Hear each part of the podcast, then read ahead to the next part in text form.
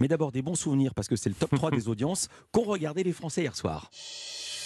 C'est euh, France 2 qui est en première position avec Constance aux Enfers, 3,6 millions de téléspectateurs, soit 17,9% du public euh, pour ce téléfilm porté par euh, Miu Miu. Derrière, on retrouve TF1 avec la série The Resident, 2,3 millions de téléspectateurs, soit 9,7% de part d'audience. Hein, c'est en baisse par rapport à la semaine dernière. Enfin, M6 clôture ce podium avec Qui veut être mon associé, 1,8 million de téléspectateurs et 9,7% de part d'audience, un score stable par rapport à la semaine dernière.